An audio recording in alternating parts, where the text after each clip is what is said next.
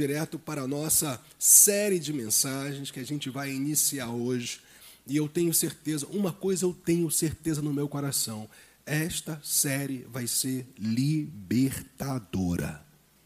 Eu vou repetir: esta série vai ser libertadora nós vamos experimentar uma ação sobrenatural do Espírito de Deus através das verdades que nós vamos ver, através é, do que nós vamos é, desenvolver e vermos juntos o que a palavra de Deus fala sobre a graça do Senhor. E o que a palavra de Deus nos mostra sobre as distorções da graça. Então hoje nós vamos ter simplesmente dois aspectos, dois aspectos básicos que a gente vai desenvolver, ok? A primeira é a graça de Deus e suas distorções, que evidentemente a gente sabe que distorções são essas: é a libertinagem e o legalismo. O que, que a Bíblia fala sobre libertinagem? O que, que a Bíblia fala sobre legalismo? Como que a gente sabe que libertinagem e legalismo é uma realidade totalmente contrária à palavra de Deus? Porque, gente, glórias ao Senhor, está muito bem evidenciado isso na própria palavra de Deus. Então a gente vai mostrar sim o que é a graça de Deus, mas também as suas distorções, as suas deturpações, sejam elas em ensinamentos como também em atitudes. Então, e olha, no final, se der tempo para a gente ministrar hoje todo o conteúdo que eu trouxe para vocês, no final vocês vão ver que eu vou concluir justamente com uma situação de um legalismo muito sutil. E eu vou te falar, está muito presente na igreja do Senhor Jesus Cristo. Então a gente vai, em nome de Jesus, ser limpos pela palavra hoje. Vamos ser limpos, vamos ser purificados pela palavra, porque, gente, está escrito que a palavra de Deus ela restaura a nossa alma. E a palavra do Senhor ela é pura, está lá no Salmo 19. A palavra de Deus é pura. O sentido ali, gente, é o seguinte: a palavra de Deus não tem mistura é a revelação clara de Deus para as nossas vidas.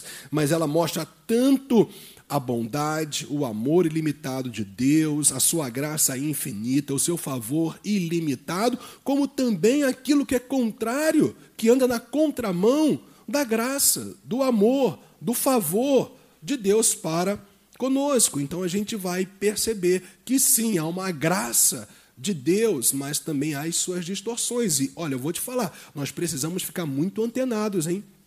Porque essas distorções, desde que há povo de Deus sobre a terra, acontece, gente. Isso.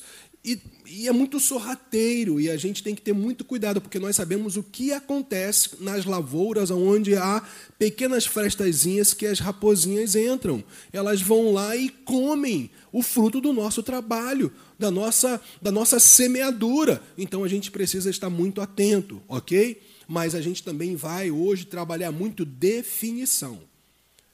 A gente vai ver os significados bíblicos de graça, libertinagem e legalismo. Então a gente vai trabalhar, a gente vai estar junto hoje dentro desses dois, é, dessas duas linhas.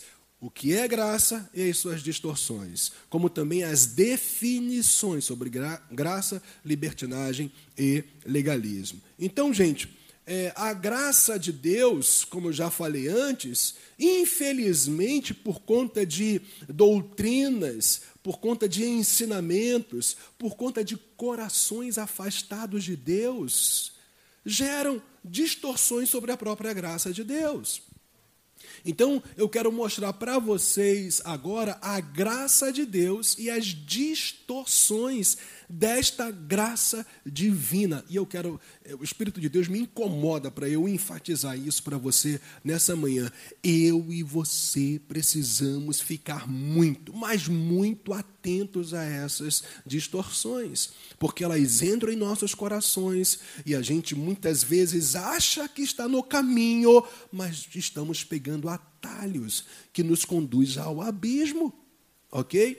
Então, vamos lá, gente. Olha só o que o Salmo 62, versículo 2 nos fala.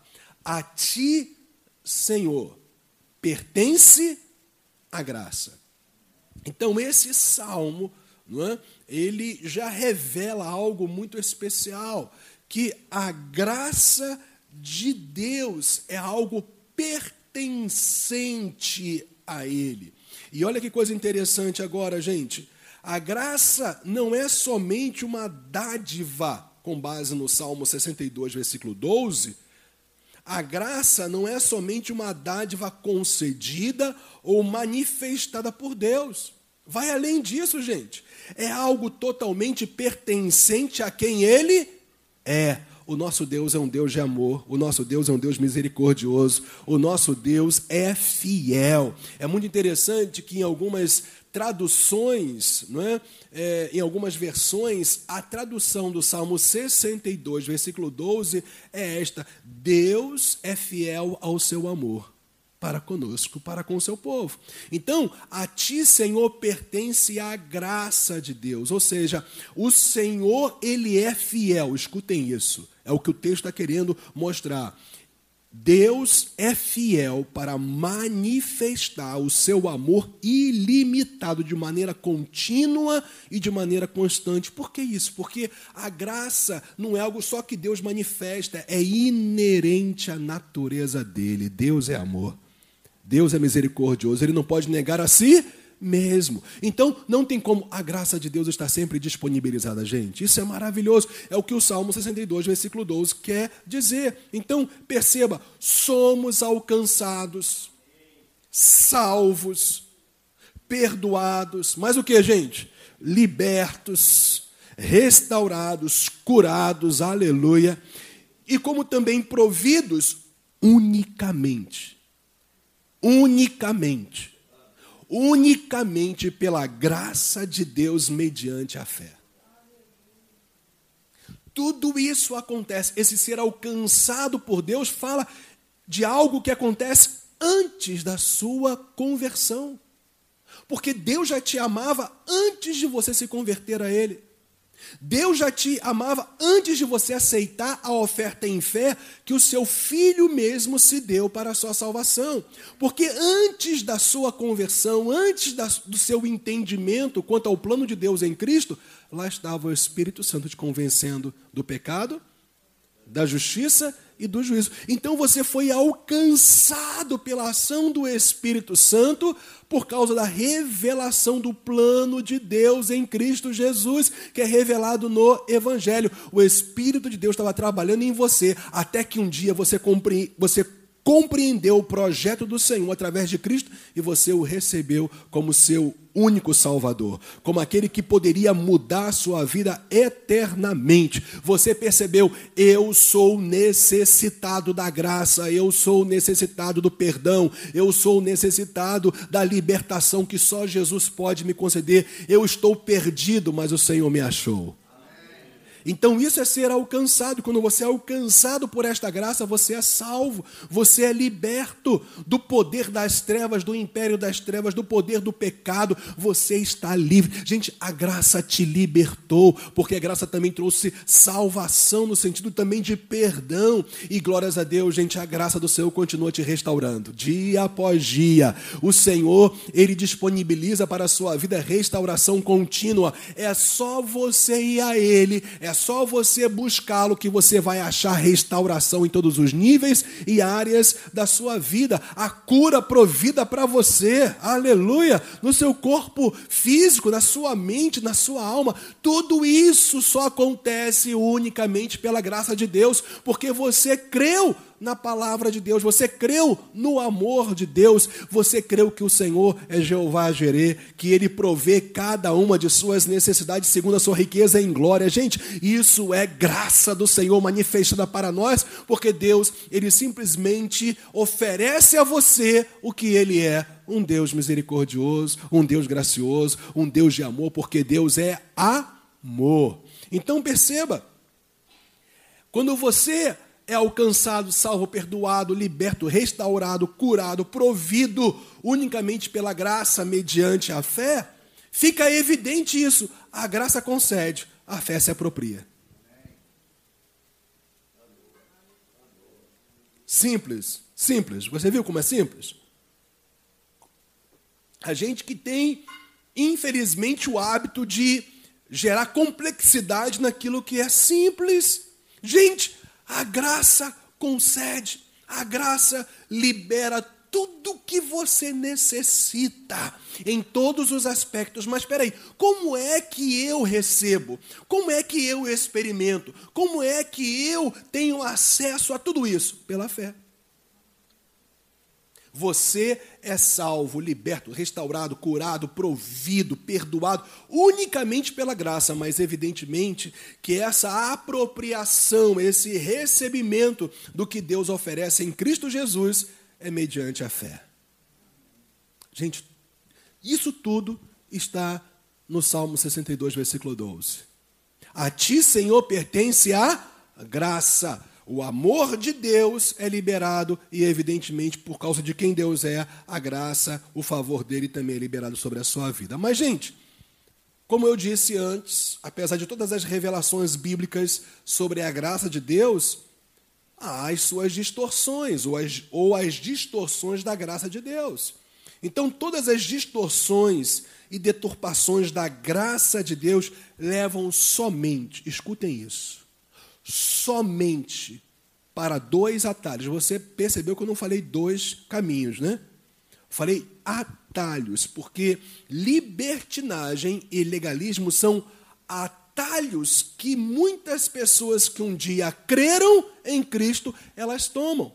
Porque se Jesus é o caminho, se é sobre a revelação de quem Ele é que você deve caminhar no seu dia a dia, ou seja, você deve viver, ter atitudes, comportamentos, ter hábitos sobre a revelação do Evangelho, andando, portanto, de acordo com o Evangelho, a libertinagem e o legalismo são atalhos que te desviam da verdadeira fé. Gente, escutem, a verdadeira fé está baseada na graça de Deus. Você só vai entender a fé genuinamente bíblica se você entender também a graça de Deus. Mas você tem que ficar antenado, porque, olha, os profetas já falavam sobre isso. E os apóstolos ampliaram muito mais isso, mostrando aspectos relacionados a essas distorções que se manifestam através de libertinagem e atalhos, é o que nós queremos aprender. E o apóstolo Pedro, ele já vai nos mostrar isso claramente, porque está escrito em 2 Pedro 3,16: Aqueles que não têm instrução e são instáveis deturparão, como também deturparão as demais escrituras para a própria destruição deles. Uau! Então, perceba, pessoas que, ao invés de buscarem a devida instrução nas Escrituras, elas vivem para deturpar aquilo que elas mesmo não sabem de maneira plena. Porque as deturpações, gente, da Bíblia, ela de alguma maneira, elas sempre envolvem textos fora do seu contexto. Então, essas pessoas, diz Pedro aqui, olha, que ele, na verdade, está mostrando que são pessoas que não são devidamente instruídas, que não buscaram a instrução devida, porque os seus corações também já estavam endurecidos. E essas pessoas são pessoas instáveis, não têm uma vida estabelecida na verdade, na palavra de Deus. E essas pessoas, por causa disso, elas deturpam as Escrituras. E o apóstolo Pedro, se você ler os versículos anteriores, ele está se referindo às escrituras que Paulo já havia produzido. Ele chama as cartas apostólicas de Paulo de escrituras, ou seja, de escritos divinamente inspirados pelo Espírito Santo de Deus. O próprio apóstolo Pedro dá testemunho que as cartas apostólicas de Paulo, que existiam até então, até é, é, é, quando Pedro ele escreve, segunda Pedro aqui, essa carta apostólica, ele chama essas cartas, esses ensinamentos de Paulo de escrituras, repetidas repito, de escritos que foram divinamente inspirados pelo Espírito Santo, concedido, portanto, ou concedida essa inspiração ao apóstolo Paulo para trazer a revelação do Evangelho de Jesus Cristo. Mas ele também diz, Pedro, essas pessoas que não são instruídas na verdade, eles são instruídos nos seus próprios desejos, ganâncias, ou até mesmo nas suas durezas de coração, eles deturpam também as outras escrituras, ou seja, tanto as escrituras do Velho Testamento que já estavam fechadas, como as escrituras do Novo Testamento que ainda estavam sendo desenvolvidas e que já eram consideradas como escrituras divinamente inspiradas pelo Espírito de Deus. Então Pedro dá um claro testemunho aqui sobre as escrituras que eram deturpadas, distorcidas por essas pessoas que ensinavam totalmente fora da realidade daquilo que tinha sido revelado na palavra de Deus. Gente, é muito simples quando você se torna uma pessoa que realmente lê e medita na palavra do Senhor constantemente. Quando você começa a perceber algum ensinamento que arranha aqui no seu interior e você vai investigar, você vai perceber que está contrário às revelações no contexto da palavra de Deus. Por isso a importância de você ser uma pessoa devidamente instruída na palavra do Senhor. Tanto naquilo que vocês recebem em nossos encontros, sendo ensinados, ministrados, mas também no seu dia a dia. Porque, graças a Deus, o mesmo Espírito que pode me usar nessa manhã para edificar sua fé através da revelação bíblica é o mesmo Espírito que está com você no seu dia a dia para trazer entendimento, para trazer clareza em relação ao que a palavra de Deus revela. E o versículo 17, gente, depois que Pedro fala que isso seria para a destruição dessas pessoas, ele continua falando: portanto, vocês, meus amados, visto que já sabem disso, ou seja, de pessoas não instruídas na verdade, que estão deturpando a graça, o evangelho de Deus, tenham cuidado. Ó, essa palavra é para mim ou não para você hoje?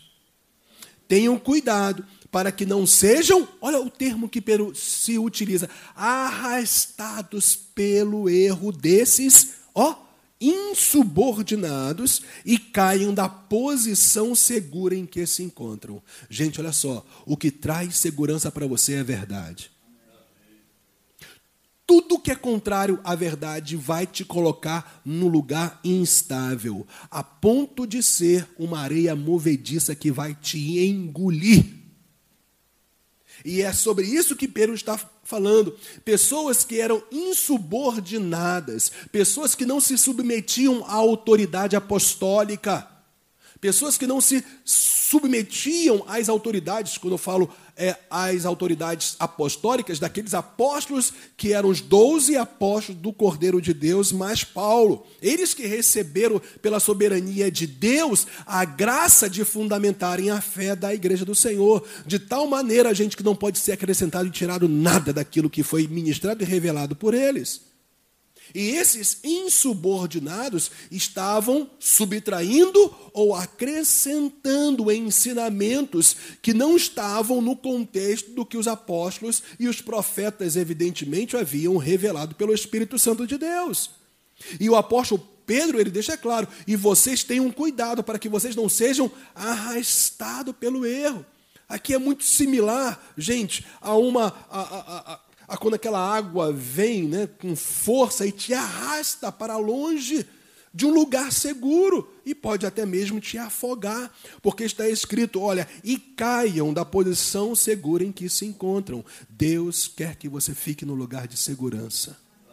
E o lugar de segurança é você ser uma pessoa que não deu ouvidos às deturpações, mas deu ouvidos somente à voz do Senhor Jesus Cristo.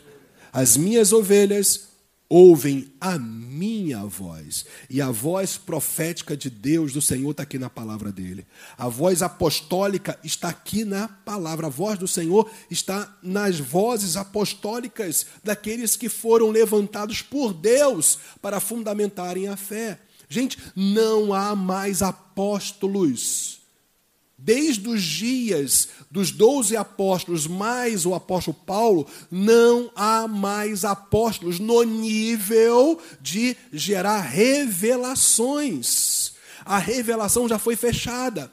Os apóstolos que existem hoje, conforme Efésios 4:11, diz respeito a pessoas que desbravam, pessoas que abrem caminhos, pessoas que implantam igrejas, pessoas que estabelecem igrejas. Nós poderíamos chamar também de missionários, não é? E que vão à frente, implantando, estabelecendo, fundando igrejas à luz da revelação dos doze apóstolos e mais o apóstolo Paulo. Quem está pegando isso? Então, esses insubordinados, eles não se submetiam à voz apostólica, e por causa disso, eles arrastavam pessoas que se, que se deixavam levar pelo erro, também justamente para que essas pessoas não ficassem num lugar seguro. Eu não sei quanto a você, mas eu quero continuar sobre a rocha. Eu não quero construir a minha vida de fé sobre a areia. Porque, gente, rios vão vir até o final de nossas vidas. Vendavais muito fortes vão acontecer. As águas vão combater contra as nossas vidas, mas só vai ficar de pé aqueles que estão no lugar da segurança, o lugar da verdade, da palavra do Senhor.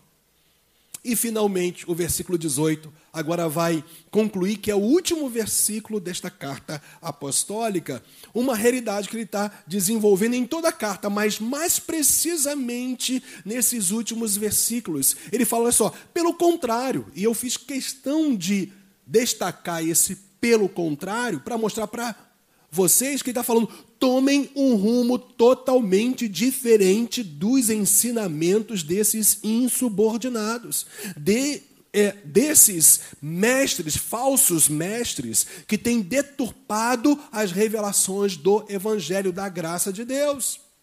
Então, ao invés de vocês serem arrastados pelo erro e saírem do lugar da segurança, pelo contrário, cresçam na graça.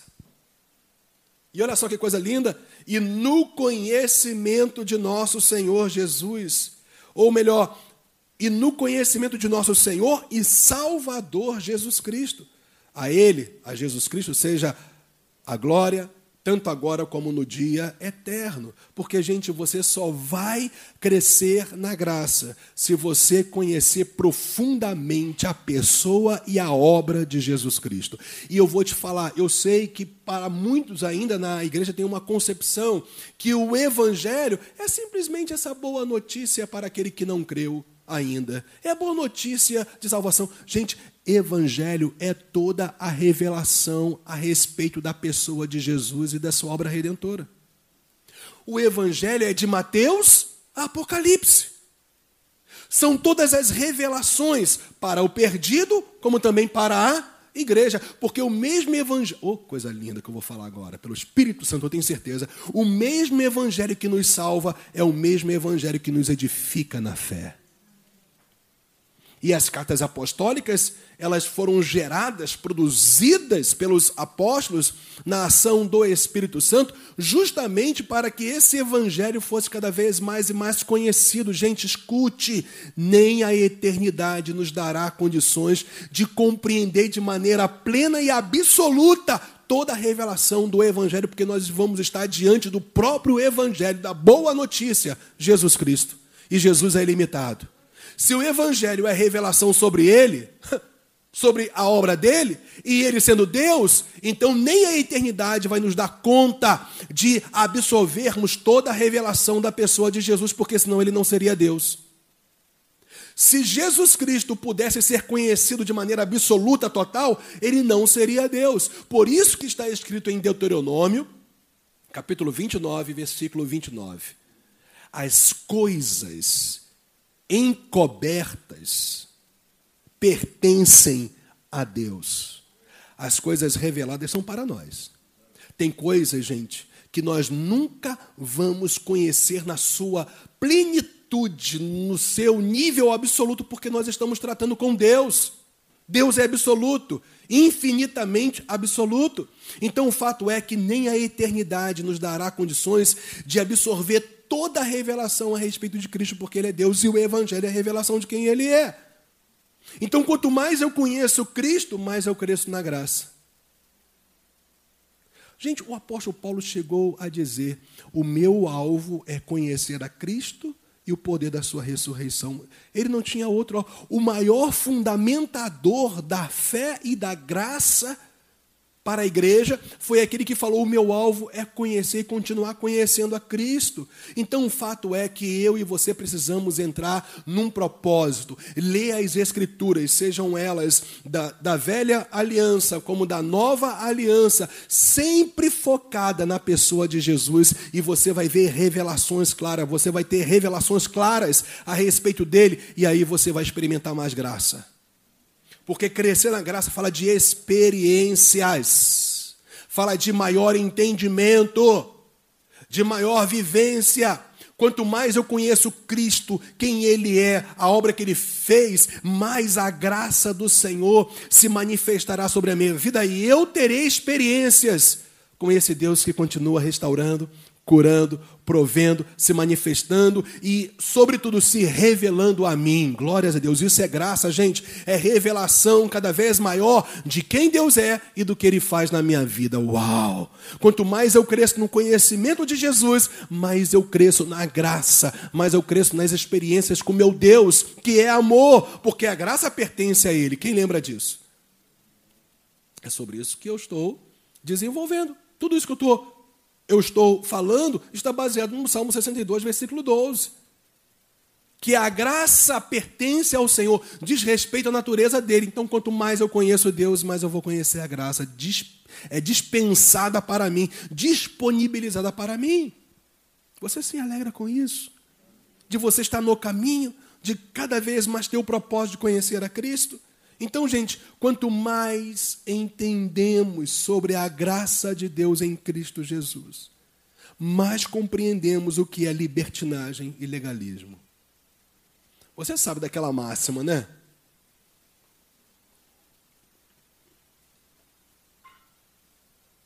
Quanto mais você conhece uma moeda em espécie, mais você identifica o que é falso. Pegou isso? Então, quanto mais você conhece a graça de Deus em Cristo, mais você vai identificar e compreender o que é libertinagem e o que é legalismo. Né? A gente sabe que os mentores do Banco Central, eles sempre vão orientar aqueles que estão naquela área específica né? de é, saber identificar o falso. O que, que eles fazem? Eles não ficam trabalhando com os seus funcionários, né, mostrando os vários tipos de moedas em espécie falsos. O que, que eles fazem? Eles simplesmente só focam no verdadeiro e quando o falso vem, fica muito claro das pessoas identificarem. Assim é a vida com Assim é a vida da fé, gente. Quanto mais você foca em conhecer a graça, conhecer o Deus de toda a graça em Cristo Jesus, mais aquilo que é deturpado, distorcido da verdade, fica claro para você. Estamos juntos, não estamos, gente? Então, deixa eu começar aqui. Eu vou realmente só começar mesmo hoje, né? Definindo graça, libertinagem e legalismo. A gente trabalhou essa questão agora.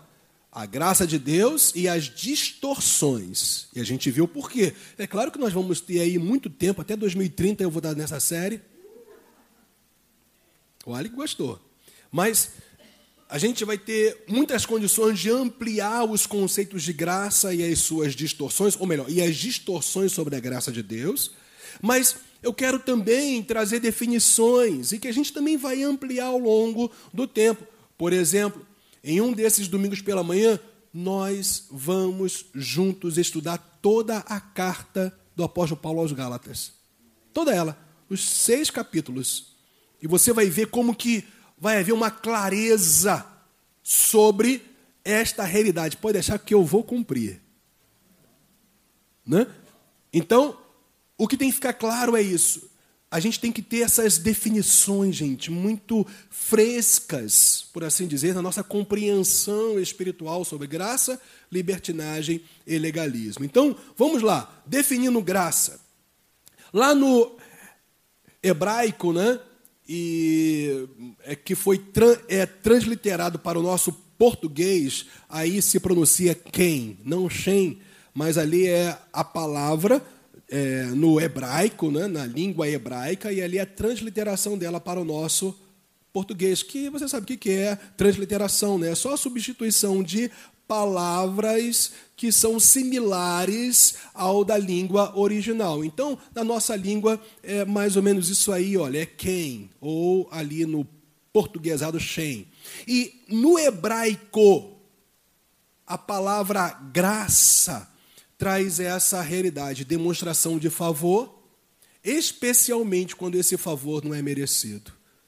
Gente, eu quero te dizer que havia graça no Velho Testamento. Não tão abrangente como a que nós temos na nova aliança, porque Hebreus 8,6 já determina isso, que nós estamos debaixo hoje de superiores promessas. Ok, mas só que havia graça. Tem pessoas que têm Dentro da igreja, não estou falando de pessoas que não conhecem Deus, não, tá, gente? Eu estou falando dentro da igreja. Tem pessoas que têm essa concepção sobre Deus do Velho Testamento. Era o Deus da ira. Era o Deus que castigava.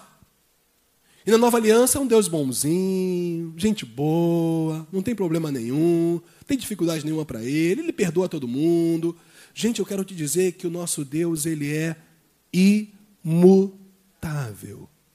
O mesmo Deus gracioso da nova aliança é o mesmo Deus gracioso da velha aliança. Só que tudo que acontecia na velha aliança apontava para a redenção plena e completa em Cristo. E a nova aliança já se consumou.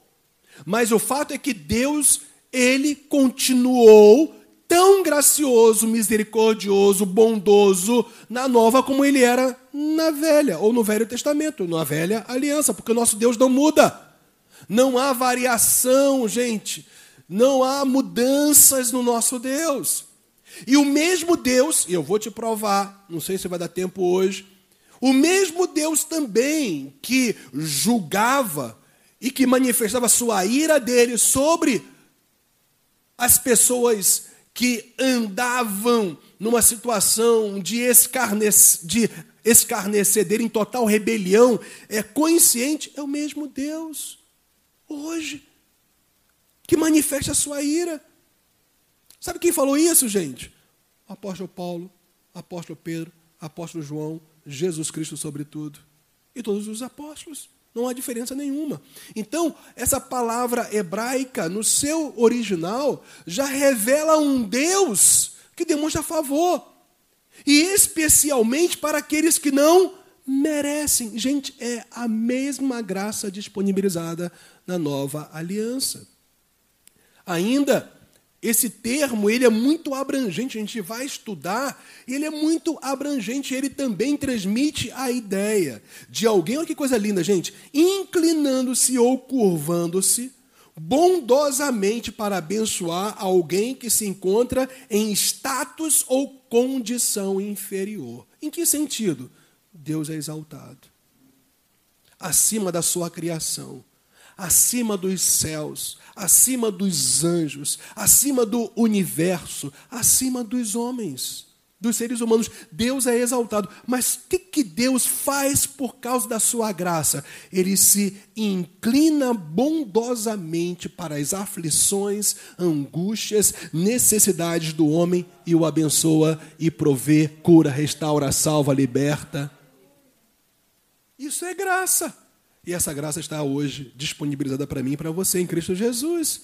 Numa abrangência maior do que o povo da velha aliança compreendia, gente. É tudo questão de compreensão. Nosso Deus não mudou. Porque as pessoas não usufruíam totalmente da graça? Porque a revelação ela foi o que? Progressiva e constante. E a revelação plena vem em Cristo Jesus. Percebe isso? A, a, o privilégio. Tem gente que, que fala, ah, eu queria estar naquele grande dia, Quando Moisés abriu o mar vermelho, não, eu queria estar hoje aqui, dia 5 de junho de 2021, com 55 anos de idade. Hoje, eu falei o quê? 21, estou querendo ficar um pouquinho mais novo, né? Mas o fato é, gente, que eu queria viver nesse tempo, porque esse tempo nós temos a total condição de ter uma revelação plena de quem Deus é, da obra dele, graciosa em Cristo Jesus. Mas havia favor naquela época, mas não havia uma compreensão plena. Mas isso acontecia. Era o Todo-Poderoso, Deus exaltado, se inclinando para o ser humano, tão inferior a ele, mas ainda assim o abençoando pela sua graça. Glória a Deus. Gente, finalmente no hebraico, não é? Essa, essa ideia de graça no Velho Testamento, né, ou no hebraico melhor, dizendo traz a ideia também de socorro, assistência e generosidade. Glória a Deus pelo nosso Senhor. Glórias a Deus, glórias a Deus. E agora eu quero, para finalizar hoje, a gente não vai passar desse ponto por causa do nosso horário, mas eu queria agora mostrar para vocês é, esse texto de Gênesis capítulo 6, versículo 8, que justamente o termo graça vem dessa palavra original hebraica que a gente acabou de estudar aqui, transliterada como é, Ken ou Shem, né? aqui para nós. Então, o termo ali, graça, é dessa palavra hebraica Ken. Porém, Noé achou graça diante do Senhor. Deus se inclinou bondosamente para Noé, e glórias a Deus, e para toda a sua família, e os preservou da destruição, por causa da sua bondade, da sua misericórdia e do seu amor ilimitado por ele. É exatamente isso que acontece conosco hoje, gente. Amém? Então, deixa eu falar agora, para fechar hoje, a definição de graça no grego que vem dessa palavra que foi transliterada para o nosso português como charis ou charis, que na verdade se pronuncia caris, ok? Então, que é justamente né, é a base né, ou a raiz da palavra carisma, ok? Então, caris, não é cari não, tá gente? É caris, ok? É, tem esse significado no grego. O favor de Deus e a sua bênção. E a atitude dele, olha que coisa linda, e os seus atos de bondade imerecida pela humanidade. Uau! Então, o termo no grego para graça, caris, fala justamente sobre esse favor que é imerecido.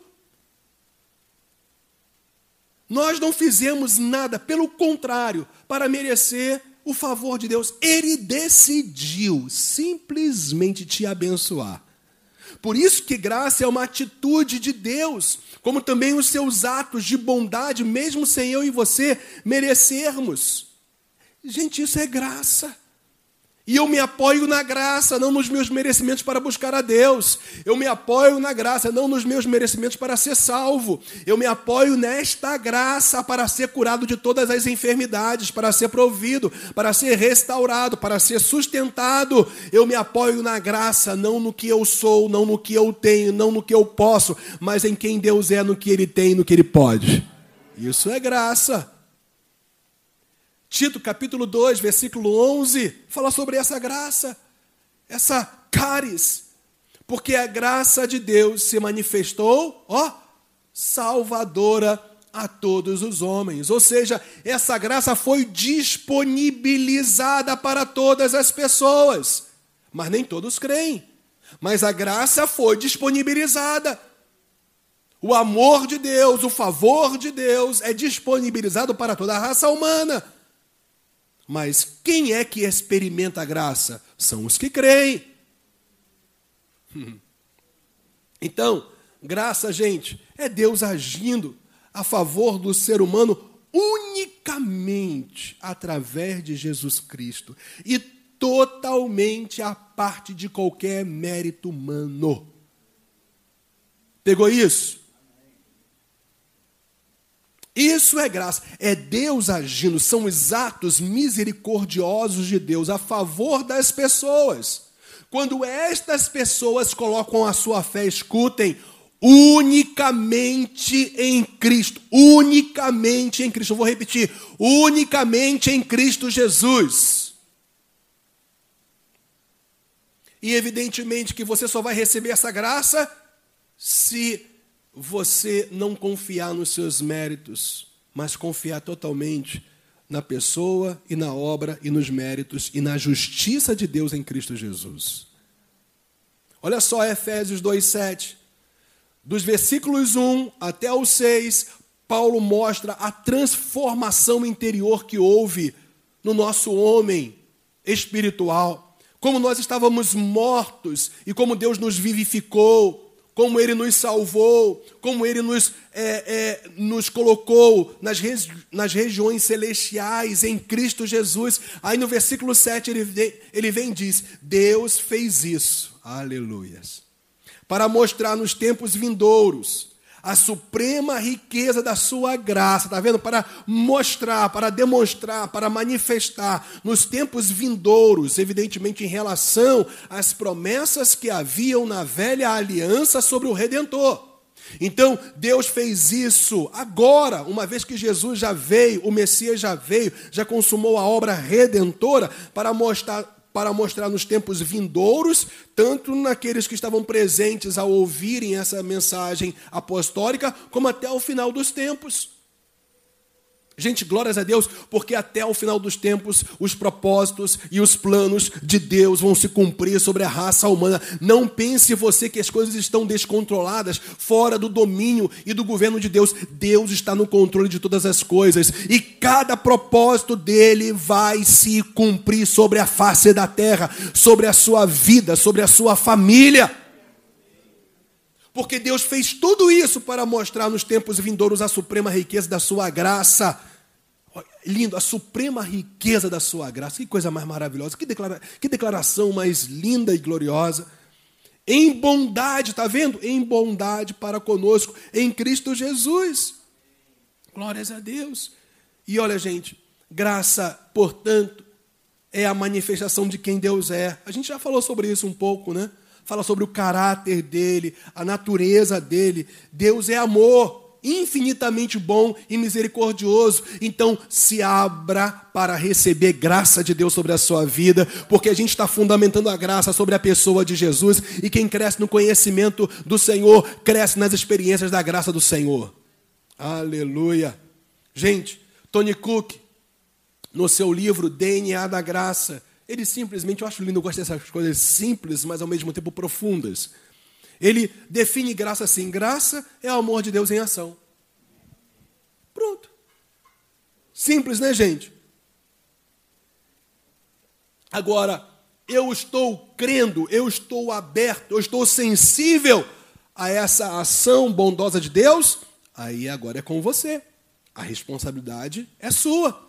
Porque se você estiver crendo, não nas suas possibilidades, não nos seus. Se você, se você não estiver se apoiando no, no seu próprio entendimento, nas sua, nos seus próprios méritos, mas confiando unicamente na pessoa de Jesus, o amor de Deus vai agir de maneira extraordinária sobre a sua vida, dia após dia.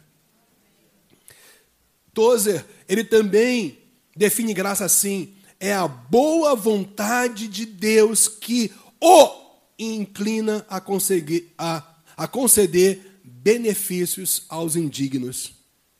Todos nós estávamos numa condição de indignidade.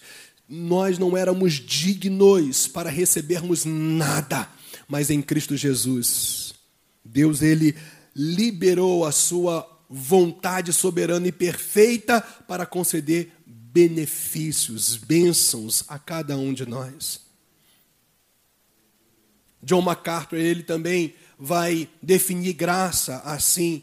Graça não é meramente um favor imerecido. Muitas pessoas na igreja só têm essa concepção, essa ideia de graça. Favor imerecido é muito mais do que isso e é fato. E a gente vai ver. E MacArthur ele, ele, ele, ele foi muito ele foi ele foi é, muito preciso porque ele acrescenta é favor concedido a pecadores que merecem a ira.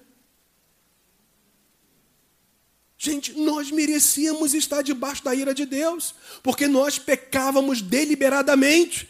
Mas um dia nós cremos em Jesus Cristo e nós fomos justificados, e esta graça foi liberada sobre as nossas vidas. Não estamos mais debaixo da ira de Deus, não estamos mais debaixo de condenação, estamos debaixo do favor, do trono da graça de Deus. O que comanda as nossas vidas agora não é a ira de Deus, é a graça dele, é a bondade dele, é a misericórdia dele, concedida e liberada a cada um de nós, para cada um de nós. Se você não sair daqui hoje, energizado pela palavra, eu vou ter que te orar, ou, ou, ou eu vou ter que impor as mãos sobre você para te libertar.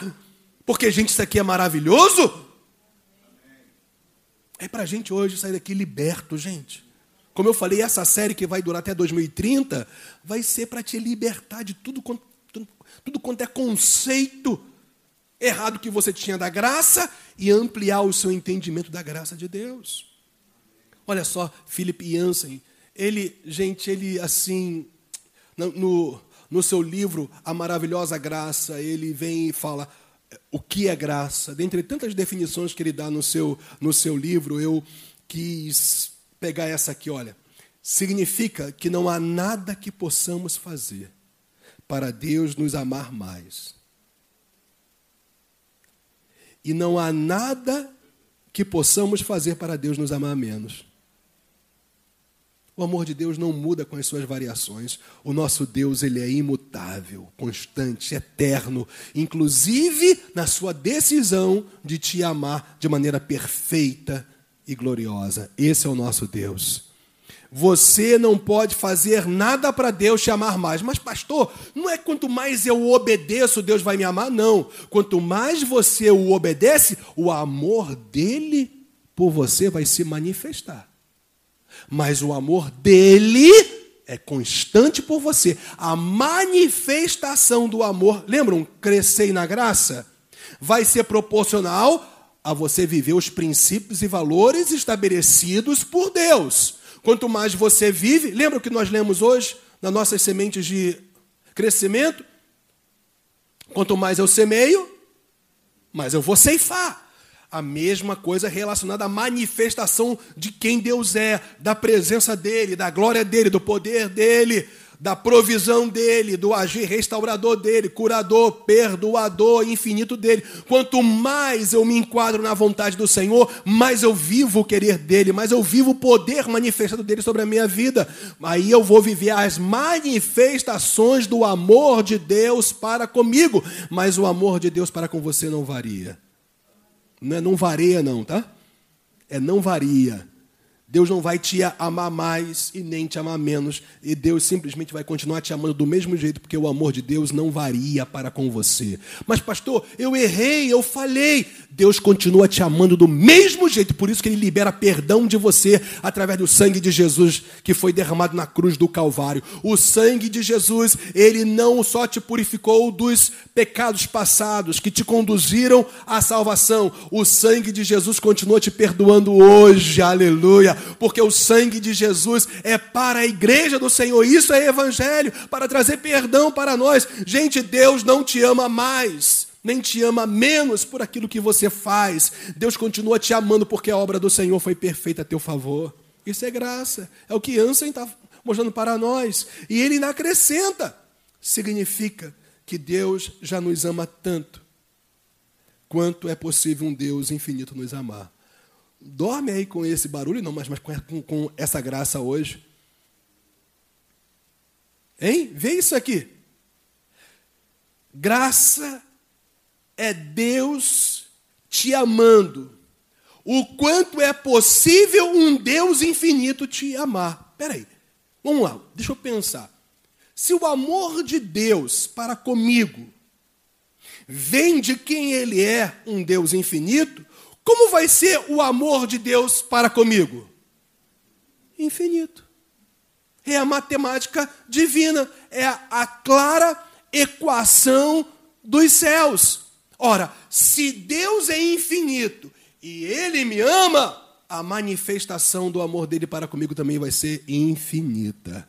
então não tem nada que você faça, mais ou menos, para que Deus te ame mais ou menos. Simplesmente Deus decidiu te amar de maneira infinita, porque é a natureza dele. É isso que Jansen está mostrando para mim e para você. Amém, gente? Então, deixa eu só concluir aqui com essa, com essa frase hoje. Quando alguém não aceita esta graça, ou seja, o amor ilimitado de Deus, só lhe resta o juízo divino. Maneira light, né, gente, para a gente terminar a nossa mensagem de hoje, né? Coisa mais linda, maravilhosa. Pastor, estava tá, indo tão bem, pastor, que negócio é esse? Me mostra. Eu te mostro, eu vou te mostrar o que Jesus falou, tá bom? Serve o que ele falou, não? Então vá lá para João 3.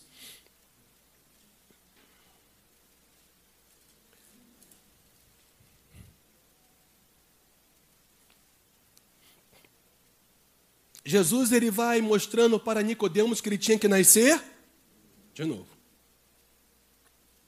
E chega no versículo é, 14, Jesus vai mostrando qual seria a base pela qual alguém nasceria de novo: pelo Espírito e pela palavra.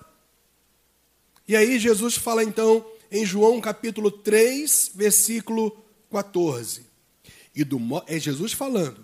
E do modo porque Moisés levantou a serpente no deserto, assim importa que o filho do homem, se referindo a ele mesmo, seja levantado, erguido no madeiro, para que todo o que nele crê tenha a vida eterna. Até aqui foi Jesus quem disse isso. Vocês lembram daquela situação que Deus falou para Moisés levantar uma serpente de bronze e colocá-la num madeiro. E quando as pessoas olhavam para aquela serpente de bronze, elas eram que curadas daquela praga de pestes que, que estavam matando os hebreus. Lembram disso? E todos os que já tinham sido picados pelas serpentes no deserto, debaixo de um juízo de Deus, inclusive, aquelas pessoas elas, eram curadas. E Deus manifestava graça para elas, porque elas estavam ali manifestando arrependimento pelo ato de rebelião delas. Ok? Então elas olhavam para a serpente de bronze, que era um símbolo da origem da rebelião delas. A serpente, que gerou o veneno. O veneno continua sendo pecado, que tem matado as pessoas e distanciado as pessoas de Deus. E aí então o que, que Jesus faz? Ele pega essa figura real que aconteceu no deserto, que simbolizava o que ele ia fazer na cruz do Calvário. O inocente iria substituir uma humanidade e pagar o preço. Que preço é esse? Ele ia ser, por assim dizer, picado pelo que estava nos matando o pecado. Ele se fez pecado por nós. Então ele nos substitui, assume o nosso lugar, a ira de Deus vem sobre ele, o juízo de Deus vem sobre ele, o castigo que nos traz a paz. O castigo de Deus veio sobre Cristo para que quando você cresce, você não tivesse mais morte, mas vida eterna. Você creu na substituição e você foi salvo. Você foi liberto. Você foi perdoado porque Cristo tomou o seu lugar. Você creu nisso, ok? Aí o apóstolo João vai trazer uma explicação sobre o que Jesus ele desenvolve até o, o versículo 15. Aqui não é mais Cristo, aqui é o apóstolo João explicando agora o que o Senhor Jesus havia falado para Nicodemos. E aí então ele vem e fala: "Por quê?" Esse porquê aqui é justamente a explicação do que foi dito anteriormente de João. Deus amou ao mundo de tal maneira que deu o seu filho unigênito, para que todo o que nele crê não pereça, mas tenha o que, gente? A vida é eterna. Até aí, beleza, né? Que coisa linda, maravilhosa, não é isso? Que Deus de amor, que Deus de graça, que Deus glorioso é esse. É verdade, tudo isso é verdade, mas vamos, vamos continuar lendo? Versículo 17: Porquanto Deus enviou o seu Filho ao mundo, não para que julgasse o mundo, mas para que o mundo fosse salvo por ele. Jesus não veio para julgar, na sua segunda vinda, ele vai vir para julgar. Na sua segunda vinda, ou melhor, na sua primeira vinda, ele não veio para julgar, ele veio para salvar. Então quer dizer que todos os seres, todos os seres humanos foram, foram salvos. Amém, gente? Opa, não. Olha aqui. Não, nem, nem literal, nem não literal. Quem nele crê não é julgado. O que não crê já está julgado. Pegou isso não? Porquanto não crê no nome do unigênito Filho de Deus. Quem não creu, quem não recebeu, quem não se descansou, quem não confiou ainda em Jesus, está debaixo do juízo, do julgamento de Deus. Porque quem não crê no Filho, não é que será julgado, já está julgado pela sua incredulidade. Naquele grande dia, o Senhor simplesmente ele vai para os que não se arrependerão, é claro, para os que não crerão, ele vai simplesmente relatar a pena, porque condenado está todo aquele que não crê no Filho, seja em vida e após a morte. Porque em vida ainda há esperança, ainda há chance, por causa da obra de Jesus na cruz do Calvário. Mas perceba, quem ainda não crê não está salvo, está julgado. Quem não crê em Jesus já está julgado, gente. Vocês percebem a importância de você ser alguém que evangelize as pessoas? Como igreja?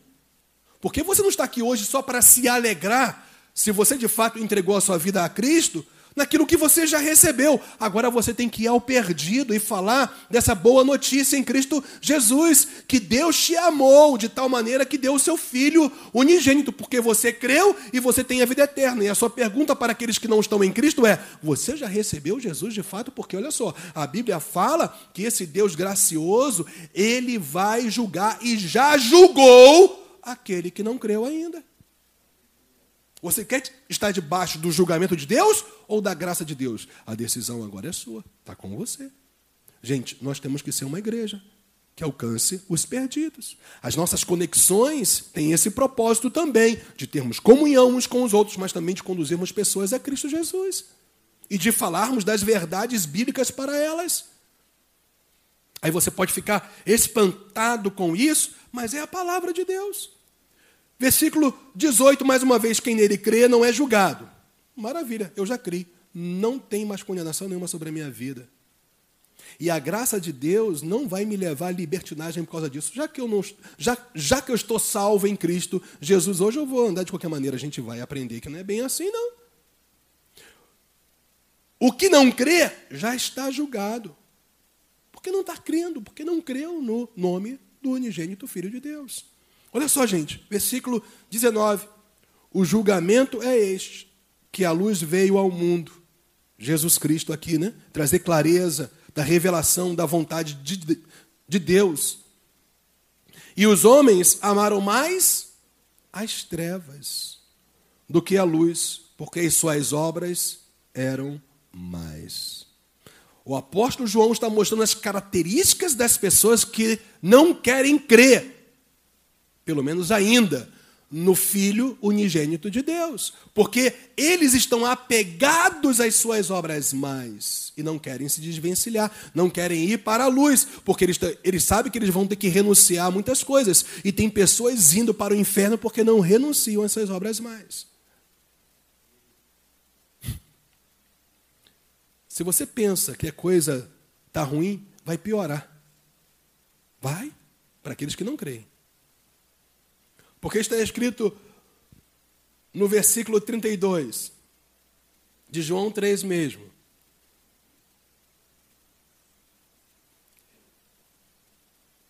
E testifica o que tem visto e ouvido. Aqui está se referindo a João Batista, que proclamou Cristo, ok? Então, o apóstolo João falando a respeito de uma declaração do próprio profeta João Batista. Em João 3 tem declarações de Jesus, declarações de, do, do apóstolo João, diretas dele, e declarações diretas do profeta João Batista. Mas no final das contas, tudo foi registrado pela ação do Espírito Santo. É Jesus falando conosco. Mas aí, o apóstolo João vai agora citar o profeta João Batista, que diz: E testifica o que tem visto e ouvido, contudo, ninguém aceita o seu testemunho. O testemunho do profeta João Batista é o, o contexto aqui. Pois o enviado de Deus, que é Cristo, fala as palavras dele. Porque Deus não dá o Espírito por medida. O Pai ama o Filho e todas as coisas tem confiado às suas mãos. Por isso, quem crê no Filho tem a vida eterna. O que, todavia, se mantém rebelde contra o Filho não verá a vida. Mas sobre ele permanece a ira de Deus. E aí, vamos rasgar agora? Vamos lá? Pastor, eu vou tirar agora esse versículo da minha Bíblia. Agora. É? Então você vai ser amaldiçoado. É. É o que Apocalipse diz. Se alguém tirar alguma coisa do que está escrito, se tornará maldito. Não sei quanto a você, eu quero continuar bendito de Deus, abençoado pelo Senhor. Eu não tiro isso aqui, não, gente. Porque o Evangelho é de fato uma espada de dois gumes mostra a graça, ó, o favor, a bondade infinita e limitada de Deus, mostra a disponibilidade sempre presente do Senhor de se inclinar para o homem, de favorecer o homem, de libertar as pessoas, de restaurar as pessoas, de trazer salvação para elas, de provê-las, mas quem não crê no Cristo, a outra parte da espada, será condenado. Por isso que a espada, ou a palavra, ela é muito eficaz, porque ela é como uma espada de dois gumes. Penetra alma e espírito, juntas e medulas. E penetra até o coração do homem, fazendo com que os pensamentos do homem venham a lume, venham à tona. Então, nesta manhã, eu não estou brincando de pregar a Bíblia para vocês. Eu estou mostrando a verdade para vocês. Eu não sei como está o seu coração hoje. Se você creu de fato. Mas eu estou apresentando o Evangelho da graça de Deus, porque Deus não desiste de você. Se você ainda não entregou, eu falo com o pessoal que está conosco pela internet também, a sua vida inteiramente a Cristo, olha que oportunidade você tem hoje de fazê-lo, porque senão você já está, não estará, você já está julgado. Naquele grande dia, se você morrer sem Cristo, o Senhor Jesus Cristo, ele vai vir simplesmente dizer qual é a pena, o juízo segundo as suas obras. Mas você já está julgado, condenado hoje, hoje, gente, hoje, ao inferno se você não crê no unigênito Filho de Deus. Mas se hoje você abraçar a graça em fé, toda condenação é tirada, todo pecado é apagado, a graça de Deus é disponibilizada e você ressuscita para uma nova vida em Jesus Cristo e tudo se faz novo na sua vida. Que você abrace essa graça pela fé e que você continue firme nesta graça pela fé e não seja arrastado ao erro. Porque se alguém está apresentando para você uma graça destituída da justiça de Deus, hum, não se deixe enganar, porque não é a Bíblia.